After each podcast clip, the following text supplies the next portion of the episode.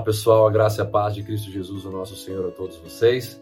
Estamos hoje aqui mais uma vez pela graça, bondade e misericórdia do Senhor para compartilhar mais um pouco da palavra dele com vocês através de mais uma devocional que espero em Deus poder fortalecer a sua vida, te capacitar para enfrentar os desafios do seu cotidiano.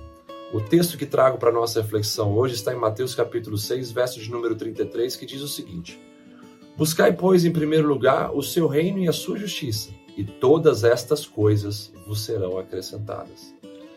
Nesse texto, nós temos um princípio bíblico poderoso para vencermos o grande mal do século, que é a ansiedade e as suas vertentes. Quando nós priorizamos o Senhor em nossas vidas, nós estamos entrando debaixo de um reino, que é o governo do Senhor sobre nós, que tem uma administração perfeita. Ou seja, o Senhor vai nos governar de forma a trazer descanso ao nosso coração.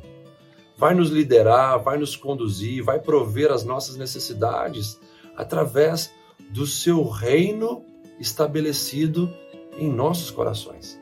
Quando buscamos a sua justiça, que é a sua palavra, nós endireitamos os nossos caminhos através das veredas antigas das escrituras sagradas que são espírito e vida, que são palavras de vida eterna, que trazem para nós retidão, que trazem para nós paz em meio a um correto posicionamento perante Deus.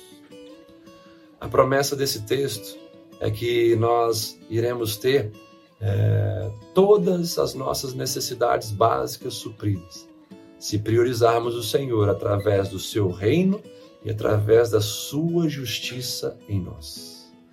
Aquilo que uma pessoa insegura, inquieta e ansiosa mais precisa ter é a certeza das suas necessidades supridas. E é isso que esse texto, que essa palavra do alto nos garante. Eu terei a verdadeira prosperidade em minha vida, que é a ausência de necessidades básicas eu terei o que de fato preciso para viver e viver bem, viver de maneira grata e viver de maneira feliz em louvor e em adoração ao Deus que supre todas as minhas necessidades básicas. O texto não promete luxo conforme a teologia da prosperidade é, prega, distorcendo esse texto, dizendo que o Senhor nos dará todas as coisas. Não, não são todas as coisas. O que, o que são todas estas coisas que o texto se refere? É o comer, é o beber e é o vestir nos versos anteriores. E é disso que de fato nós precisamos.